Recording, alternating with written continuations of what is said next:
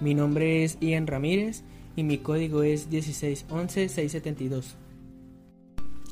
Capítulo 4. La atracción de lo desconocido. X marca el lugar. El uso de símbolos en matemáticas va mucho más allá de su aparición en notaciones para números, como dejará claro una ojeada informal a cualquier texto de matemáticas.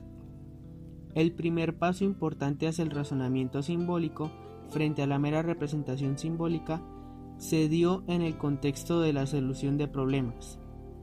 Numerosos textos antiguos que se remontan a la época de la antigua Babilonia presentan a sus lectores información sobre una cantidad desconocida y luego preguntan por su valor. Una fórmula estándar en el sentido literario en las tablillas babilónicas dice, yo encontré una piedra, pero no la pesé. Después de alguna información adicional, cuando yo añadí una segunda piedra de la mitad de peso, el peso total era de 15 guin. Al estudiante se le pide calcular el peso de la piedra original. Álgebra. Problemas de este tipo dieron lugar con el tiempo a lo que ahora llamamos álgebra, en donde los números se representan por letras. La cantidad desconocida se denota tradicionalmente por la letra X. Las condiciones que se aplican a X se enuncian como fórmulas matemáticas, y al estudiante se le enseñan métodos estándar para extraer el valor de X a partir de dichas fórmulas. Por ejemplo, el problema babilónico anterior se escribiría como x más un medio de x es igual a 15 y aprenderíamos la forma de deducir que x es igual a 10. En nivel escolar, el álgebra es una rama de las matemáticas en la que los números desconocidos se representan por letras, las operaciones de la aritmética se representan por símbolos, y la tarea principal consiste en deducir los valores de las cantidades desconocidas a partir de las ecuaciones. Un problema típico en el álgebra de la escuela consiste en encontrar un número desconocido x dada la ecuación x al cuadrado más 2x igual a 120. Esta ecuación cuadrática tiene una solución positiva, x igual a 10. Aquí, x al cuadrado más 2x es igual a 10 al cuadrado más 2 por 10 es igual a 100 más 20 igual a 120. También tiene una solución negativa. X es igual a menos 12.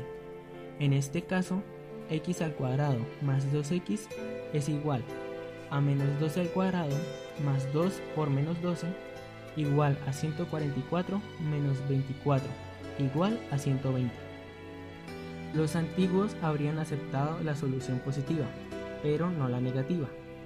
Hoy admitimos ambas, porque en muchos problemas los números negativos tienen un significado razonable y corresponden a respuestas físicamente factibles, y porque realmente las matemáticas se hacen más sencillas si se admiten los números negativos. En matemáticas avanzadas, el uso de símbolos para representar números es solo un aspecto minúsculo de la disciplina, el contexto en el que empezó. El álgebra trata de las propiedades de expresiones simbólicas por sí mismas. Trata de estructura y forma, no solo de números. Esta visión más general del álgebra se desarrolló cuando los matemáticos empezaron a plantear preguntas generales sobre álgebra de nivel escolar. En lugar de tratar de resolver ecuaciones concretas, examinaron la estructura más profunda del propio proceso de solución. ¿Cómo surgió el álgebra? Lo que vino primero fueron los problemas y los métodos. Solo más adelante fue inventada la notación simbólica, lo que ahora consideramos que es la esencia del tema. Había muchos sistemas notacionales, pero finalmente uno de ellos eliminó a todos sus competidores. El nombre álgebra apareció en medio de este proceso y es de origen árabe. Ecuaciones lo que ahora llamamos la solución de ecuaciones, en la que hay que encontrar una incógnita a partir de información apropiada. Es casi tan vieja como la aritmética. Hay evidencia indirecta de que los babilonios ya resolvían ecuaciones bastante complicadas en el 2000 a.C. y evidencia directa de soluciones de problemas más sencillos en forma de tablillas cuneiformes que se remonta hasta alrededor de 1700 a.C. La porción que sobrevive de la tablilla YBC 4652 del periodo babilónico antiguo entre 1800 y 1600 a.C contiene 11 problemas para resolver. El texto de la tablilla indica que originalmente habían 22 problemas. Una pregunta típica es, encontré una piedra, pero no la pesé. Después pesé 6 veces su peso. Añadí 2 guin y añadí un tercio de un séptimo multiplicado por 24. Lo pesé. El resultado era un maná. ¿Cuál era el peso original de la piedra? Un peso de un maná son 6 centagin. En notación moderna llamaríamos x al peso buscado en yin. Entonces la pregunta nos dice que 6x más 2 más un tercio por un séptimo por 24 multiplicado por 6x más 2 igual a 60 y métodos algebraicos estándar llevan a la respuesta x igual a 41 sobre 3 guin. La tablilla da esta respuesta, pero no da una indicación clara de cómo se obtiene. Podemos estar seguros de que no había sido encontrada utilizando métodos simbólicos como los que ahora utilizamos, porque tablillas posteriores prescriben métodos de solución en términos de ejemplos típicos tomar la mitad de este número, sumar el producto de estos dos, tomar la raíz cuadrada y así sucesivamente. Este problema, como los otros en YBC 4652, es lo que ahora llamamos una ecuación lineal, lo que indica que la incógnita x entra solo en su primera potencia.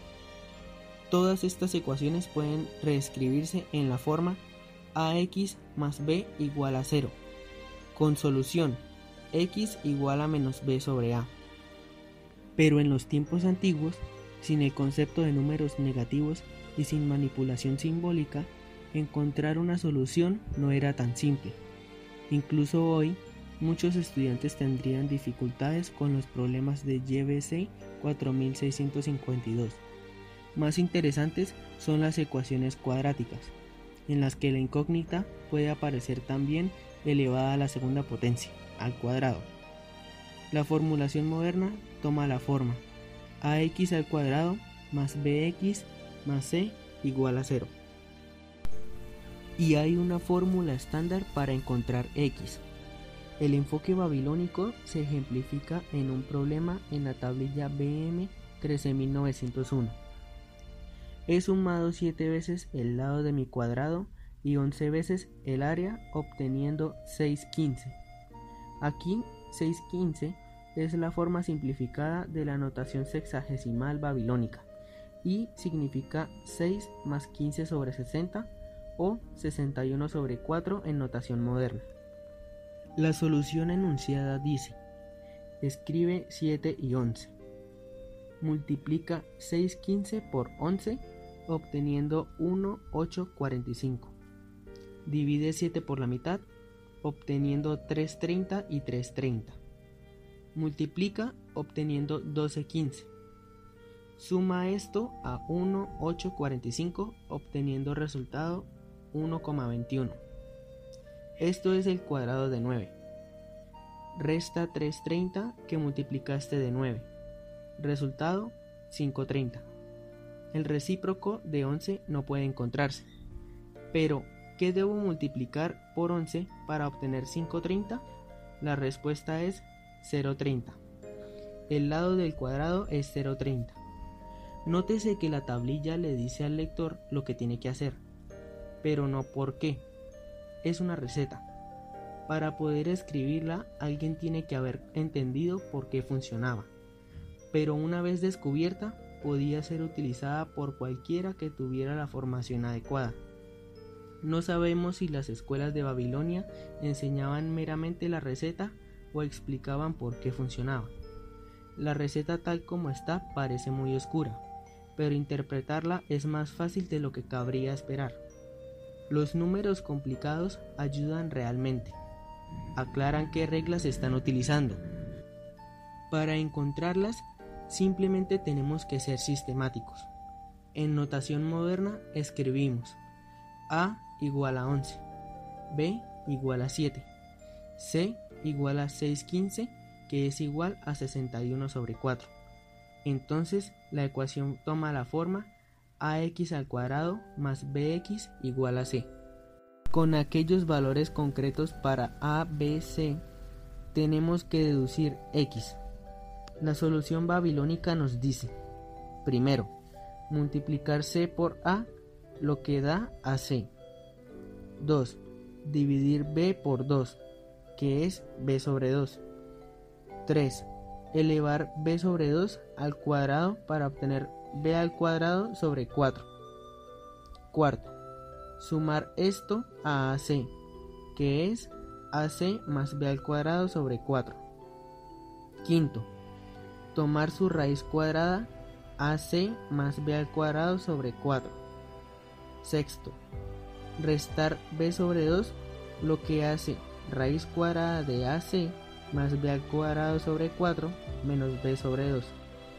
Séptimo, dividir esto por a y la respuesta es x es igual a raíz cuadrada de ac más b al cuadrado sobre 4 menos b sobre 2 dividido en a. Esto es equivalente a la fórmula que se enseña hoy. Menos b más o menos raíz cuadrada de b al cuadrado menos 4ac dividido en 2a. Está muy claro que los babilonios sabían que su procedimiento era general. El ejemplo citado es demasiado complejo para que la solución sea especialmente diseñada para abordar este problema solamente. ¿Qué pensaban los babilonios de su método y cómo llegaron a él? Tuvo que haber alguna idea relativamente sencilla tras un proceso tan complicado. Parece plausible, aunque no hay prueba directa que tuvieran una idea geométrica, completar el cuadrado.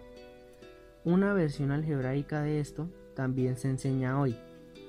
Podemos representar la pregunta que por claridad decidimos escribir en la forma x al cuadrado más ax igual a b. Aquí el cuadrado y el primer rectángulo tienen altura x y sus anchuras son x y a respectivamente. El rectángulo más pequeño tiene área B. La receta babilónica divide efectivamente el primer rectángulo en dos piezas. Podemos entonces ordenar las dos piezas y pegarlas en los bordes del cuadrado. El diagrama de la izquierda pide a gritos ser completado para dar un cuadrado más grande añadiendo el cuadrado sombreado. Para que la ecuación siga siendo válida, el mismo cuadrado sombreado extra se añade también al otro diagrama. Pero ahora reconocemos el diagrama de la izquierda como el cuadrado del lado x más a sobre 2 y la imagen geométrica es equivalente al enunciado algebraico x2 más 2 por a sobre 2 por x más a sobre 2 al cuadrado igual a b más a sobre 2 al cuadrado. Puesto que el primer miembro es un cuadrado, podemos reescribirlo como x más a sobre 2 al cuadrado es igual a b más a sobre 2 al cuadrado. Y entonces es natural tomar una raíz cuadrada. x más a sobre 2 es igual a raíz cuadrada de b más a sobre 2 al cuadrado. Y finalmente reordenarlo para deducir que x es igual a raíz cuadrada de b más a sobre 2 al cuadrado menos a sobre 2 que es exactamente la forma en que procede la receta babilónica. No hay evidencia en ninguna tablilla que apoye la idea de que esta imagen geométrica llevó a los babilonios a su receta. Sin embargo, esta sugerencia es plausible y está apoyada indirectamente por varios diagramas que aparecen en tablillas de arcilla. Algebra. La palabra álgebra procede del árabe al-jaybar, un término empleado por Muhammad ibn Musa al-Kubarismi que floreció alrededor del 820. Su obra Al-Kitab al-Jaybar wal Mugabala, libro de compendio de cálculo por el método de completado y balanceado, explicaba métodos generales para resolver ecuaciones manipulando cantidades desconocidas. Al-Khwarizmi utiliza palabras, no símbolos, pero sus métodos son similares a los que se enseñan hoy. Al-Jaybar significa sumar cantidades iguales a ambos miembros de una ecuación, que es lo que hacemos cuando partimos de x menos 3 igual a 5 y deducimos que x es igual a 8. En efecto, hacemos esta deducción sumando 3 a ambos miembros. Al-Mukabala tiene dos significados. Hay un significado especial, restar cantidades iguales de ambos miembros de una ecuación, que es lo que hacemos para pasar de x más 3 igual a 5 a la respuesta x igual a 2. Pero también tiene un significado general, comparación. Al-Khwarizmi da reglas generales para resolver seis tipos de ecuaciones, que pueden ser utilizadas para resolver todas las ecuaciones lineales y cuadráticas. En su obra encontramos así las ideas de álgebra elemental, pero no el uso de símbolos. Ecuaciones cúbicas. Los babilonios podían resolver ecuaciones cuadráticas y su método era esencialmente el mismo que el que enseñan hoy. Desde el punto de vista algebraico, no implica nada más complicado que una raíz cuadrada, aparte de las operaciones estándar de la aritmética, sumar, restar, multiplicar y dividir. El siguiente paso obvio son las ecuaciones cúbicas, que incluyen el cubo de la incógnita. Nosotros escribimos tales ecuaciones como ax a la 3 más bx a la 2 más cx más d igual a 0, donde x es la incógnita y los coeficientes a, b, c y d son números conocidos. Pero hasta el desarrollo de los números negativos, los matemáticos clasificaban las ecuaciones cúbicas en muchos tipos distintos, de modo que, por ejemplo, x a la 3 más 3x igual a 7 y x a la 3 menos 3x igual a 7 eran consideradas completamente diferentes y requerían métodos diferentes para su solución. Los griegos descubrieron cómo utilizar secciones cónicas para resolver algunas ecuaciones cúbicas. El álgebra moderno demuestra que si una cónica intersecta a otra cónica, los puntos de intersección están determinados por una ecuación de tercer o cuarto grado dependiendo de las cónicas. Los griegos no lo sabían como un hecho general, sino que explotaban sus consecuencias en casos concretos, utilizando las cónicas como un nuevo tipo de instrumento geométrico. La serie de Fibonacci. La sección tercera de Libera Bluit contiene un problema cuyo origen parece estar en Leonardo. Un hombre pone una pareja de conejos en un lugar rodeado por todos lados de una pared. ¿Cuántos pares de conejos pueden crearse a partir de esta primera pareja en un año si cada mes cada pareja engendra una nueva pareja que se hace fértil a partir del segundo mes. Este problema más bien extravagante lleva una curiosa y famosa serie de números 1, 2, 3, 5, 8, 13, 21, 34, 55 y así sucesivamente. Cada número es la suma de los dos que le preceden. Esto se conoce como la serie de Fibonacci y aparece repetidamente en matemáticas y en el mundo natural.